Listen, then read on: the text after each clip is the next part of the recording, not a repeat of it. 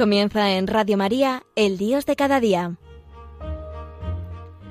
Hoy dirigido desde Tenerife por el Padre Daniel Padilla.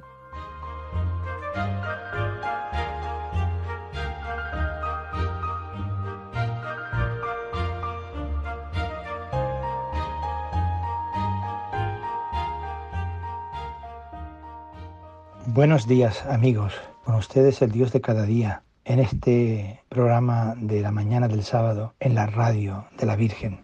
Déjenme eh, hoy hablarles de, algo que, que forma parte de nuestro vivir cotidiano, que es la vida. Y parece como que la vida estos días de vacaciones es una vida vivida más intensamente, más relajadamente, más entusiastamente, con amigos, con familiares, con fiestas. Y déjenme entrar casi de puntillas en los corazones de ustedes para hablarles de la defensa de la vida. Todo el mundo ama la vida, faltaba más, y prefiere la paz a la guerra, pero luego resulta que la historia del mundo es una historia de guerras con las que los hombres han llenado años y siglos. En esas guerras las personas se han matado unas a otras por millones y millones. Incluso cuando no hay guerras abiertas o declaradas, los hombres hemos encontrado otras maneras de matar, agredir y hacer daño, de tal manera que se ha dicho, no sin cierta dosis de razón, que el hombre es un lobo para el hombre. Hay otras formas de vida, además de la humana. También la tienen los animales y las plantas. Contra ellos parece que también la ha tomado el hombre. Les ha perdido el respeto y ha destruido mucho de lo que ha encontrado a su paso sin necesidad ninguna que lo justifique. A veces hasta ponemos en peligro nuestra propia vida y no cuidamos suficientemente de ella. Así que no parece ser verdad aquello del principio de que todo ser humano ama la vida y prefiere la paz a la guerra o a la violencia.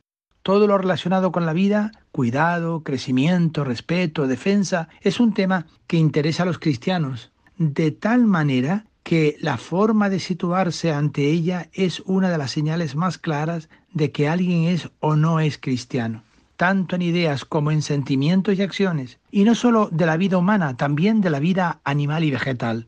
En este tema reflexionemos como cristianos, recordando lo que dice nuestra fe sobre la vida, buscando precisar los modos de comportamiento que responden a lo que creemos.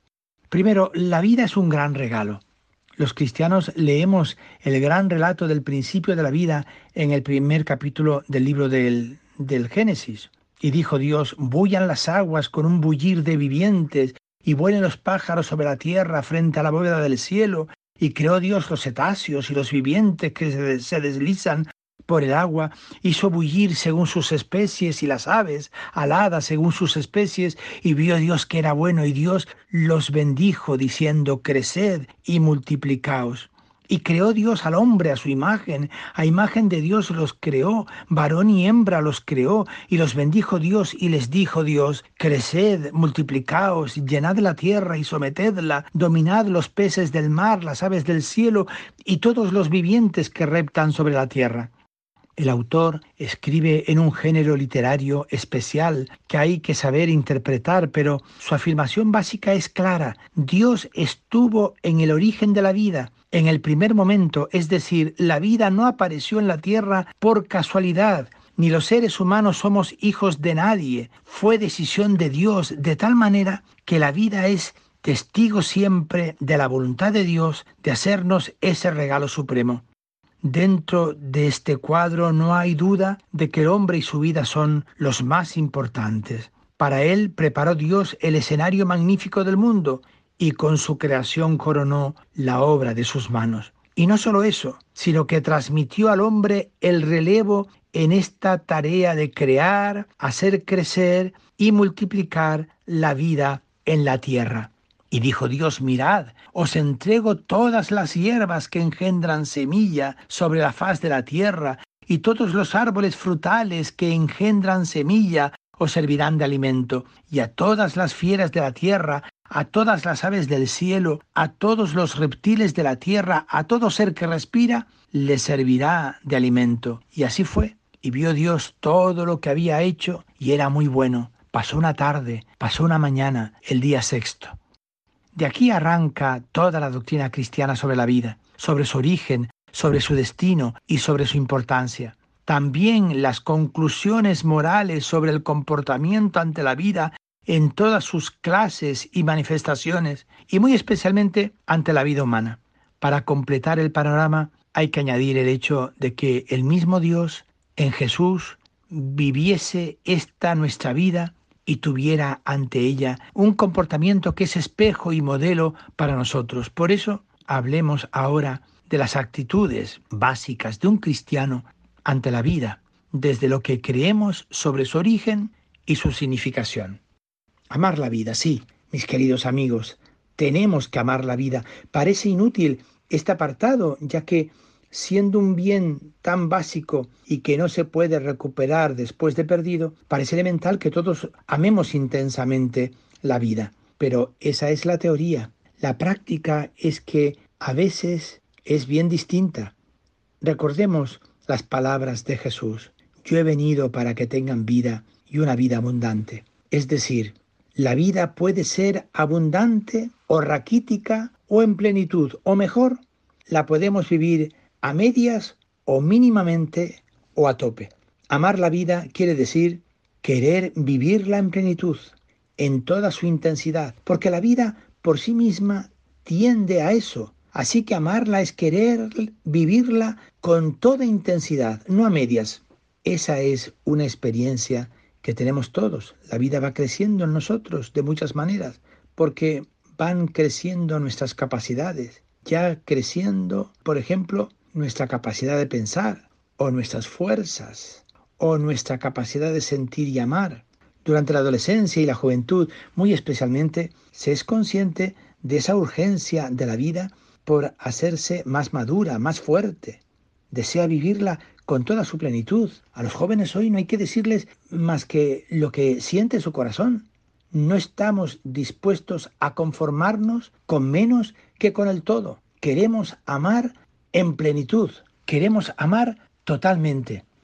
Lo resume muy bien el Concilio Vaticano II cuando dice en Gaudium et Spes número 9, pero bajo todas esas reivindicaciones se oculta una aspiración más profunda y más universal.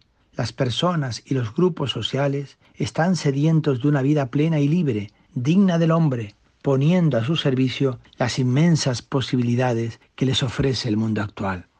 Para un cristiano, pues, esa plenitud se alarga hasta el infinito, ya que cree que esta vida se prolonga indefinidamente en la otra y que allí encontraremos por fin cuanto aquí buscamos y llegamos a experimentar como más y mejor, pero sin que llene nuestros deseos y capacidades, de entender, por ejemplo, o de amar, o de felicidad en una palabra.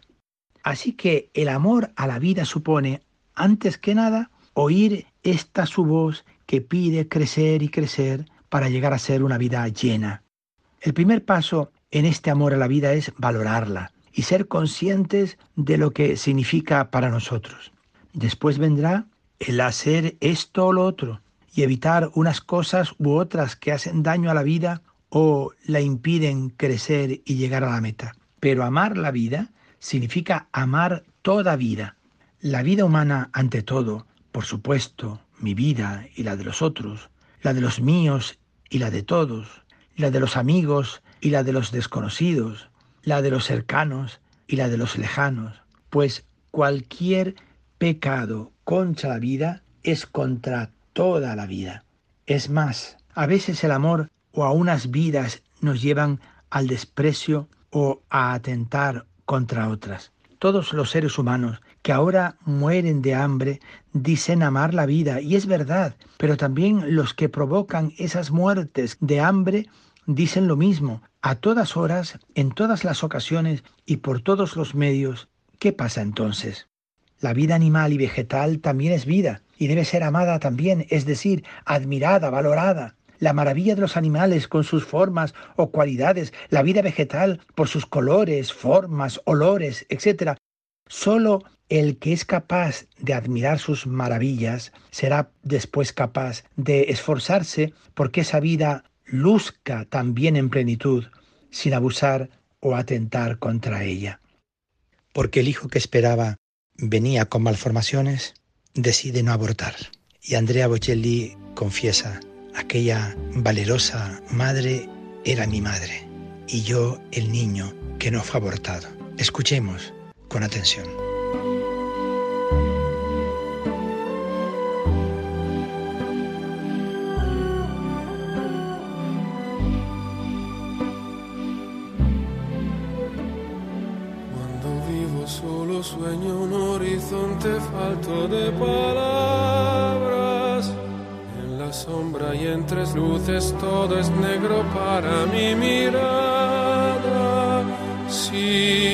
Estás junto a mí, aquí tú en tu mundo, separado del mío por un abismo. Oye, llámame, yo volaré a tu mundo lejano.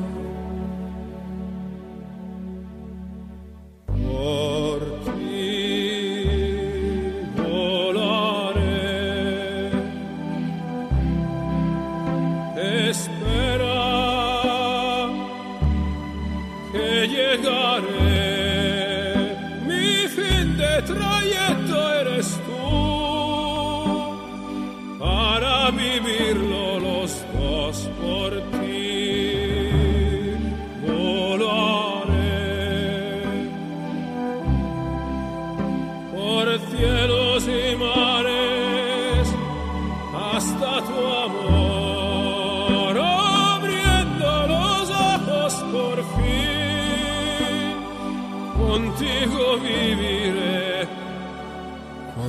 Estás lejana sueño un horizonte falto de palabras. Y yo sé que siempre estás ahí, ahí. Una luna hecha para mí, siempre iluminada para mí, por mí, por mí, por mí. Otra actitud que además de amar la vida tiene que darse en cada uno de nosotros es promover la vida. Es una primera actitud como consecuencia de ese amor a la vida. Promoverla significa poner todos los medios para que la vida siga creciendo y pueda ser vivida en plenitud, en todas y cada una de sus formas y manifestaciones. Hablando de la vida humana, estas son algunas de las muchas maneras de promoverla. Por ejemplo, cuidar la salud, evitando aquello que pueda ponernos en peligro de perderla. La alimentación suficiente y sana es una de las maneras de promover y cuidar nuestra salud, lo mismo que la higiene imprescindible en todas sus formas para una vida digna y humana. En caso de enfermedad, se deben poner todos los medios para recuperar la salud perdida, aunque sean dolorosos y exijan esfuerzo y sacrificios. Todo ello refiriéndonos a nuestra vida o salud física. Nuestra vida intelectual, hay que cuidarla también.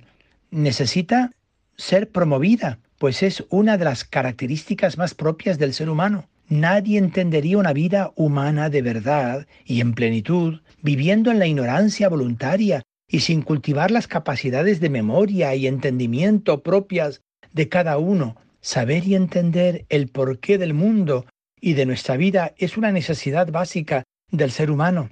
Sin ello, la vida sería media vida. Hacerlo crecer es una manera de promover la vida.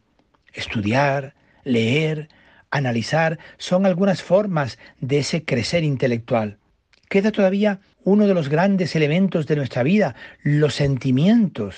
Sin ellos, nuestra vida no sería humana, solo vegetal o animal. Tenemos que cuidar nuestros sentimientos.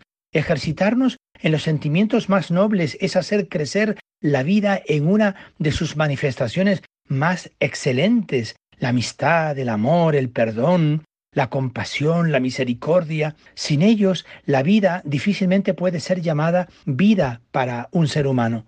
De hecho, cuando creemos disfrutar de la vida plenamente es porque los sentimientos están presentes. Tenemos que cuidar la comunicación, ser capaces de oír y escuchar, de contestar y de entregarnos unos a otros nuestros conocimientos y sentimientos. Es otra necesidad básica para la vida humana. Cuanto hagamos por una comunicación abundante, honrada, sincera y seria, es hacerlo por una vida humana y abundante. Promover la vida es, dentro del matrimonio, tener los hijos de los que se pueda responder para su educación y crianza con generosidad. Es la primera manera de promover la vida. Después vienen todas las demás.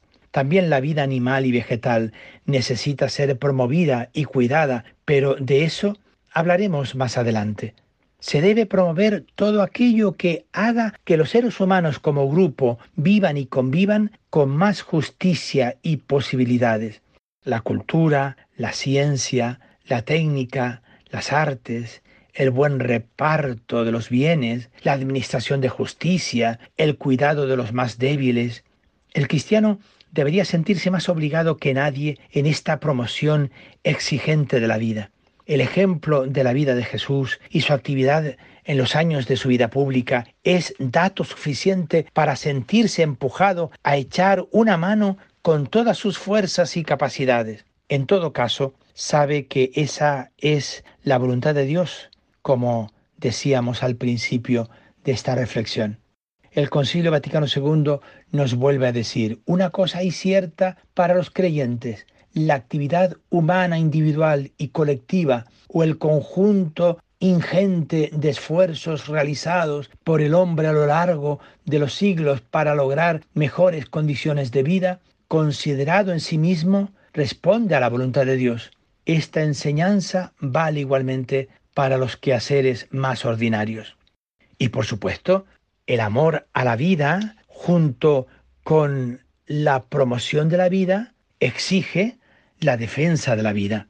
La vida es siempre frágil. De la humana, dice San Pablo, que es como un vaso de arcilla, parece fuerte, pero cualquier adversidad puede acabar con ella o hacerla menos segura. La muerte es siempre una amenaza y la enfermedad también. A veces se la ha comparado con un soplo leve o una sombra o humo. No se trata de quitar valor a algo enormemente valioso, sino de recordar que sus cimientos son siempre frágiles.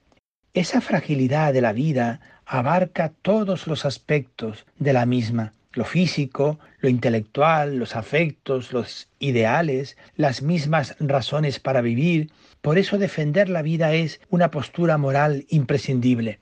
Promover la vida ya es defenderla, por supuesto, pues hacerla más fuerte, más plena, es ya una defensa inicial importante. La vida exige ser defendida, muy especialmente en aquellas situaciones o personas en que está más amenazada por ser más frágil o por una menor capacidad de defensa de los interesados. Repasar la vida de Jesús es asistir a una serie ininterrumpida de cuidados y defensas de los más pobres e indefensos de la sociedad de su tiempo. La vida del cristiano debe hacerse a imagen de la de Cristo. En nuestra sociedad hay que hablar especialmente de, primero, la vida de los ancianos.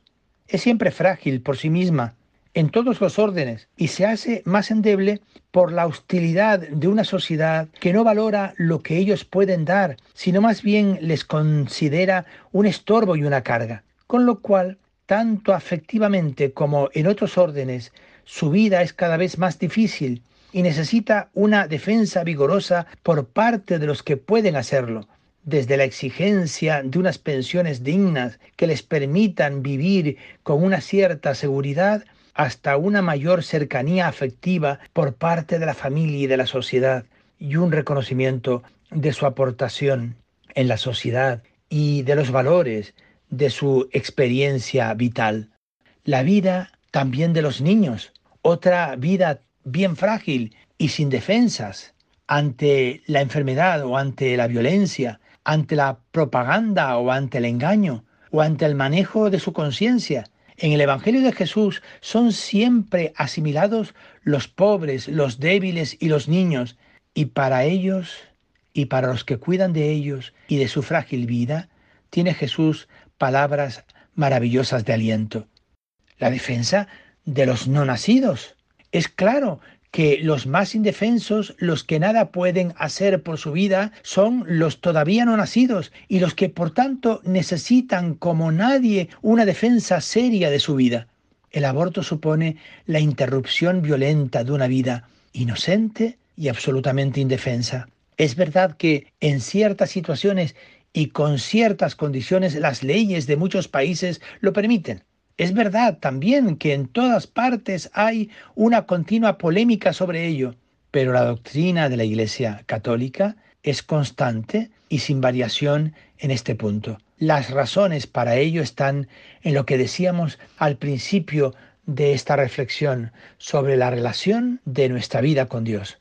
Nos dice también el Concilio Vaticano II, Dios Señor de la vida, ha confiado a los hombres la insigne misión de conservar la vida, misión que ha de llevarse a cabo de modo digno del hombre. Por tanto, la vida desde su concepción ha de ser salvaguardada con el máximo cuidado.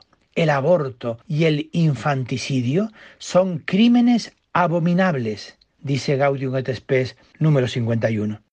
El Papa Juan Pablo II era más claro aún en Madrid en 1982. Quien negara la defensa a la persona humana más inocente y más débil, a la persona humana ya concebida aunque todavía no nacida, cometería una gravísima violación del orden moral. Nunca se puede legitimar la muerte de un inocente. Se minaría el mismo fundamento de la sociedad. No es fácil asistir al ambiente proabortista de la sociedad actual. Pero un cristiano debería ser consecuente con su fe y con sus creencias sobre la vida, su origen y su significación.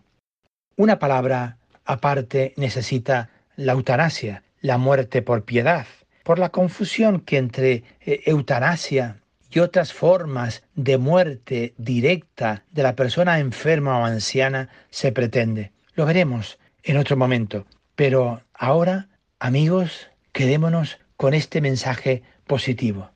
Queremos amar la vida y con el amor a la vida queremos defender la vida. Volemos, engrandezcamos nuestro corazón, cuidemos la vida, toda vida, toda clase de vida, porque es un regalo de Dios y nosotros administradores suyos. Buenos días amigos.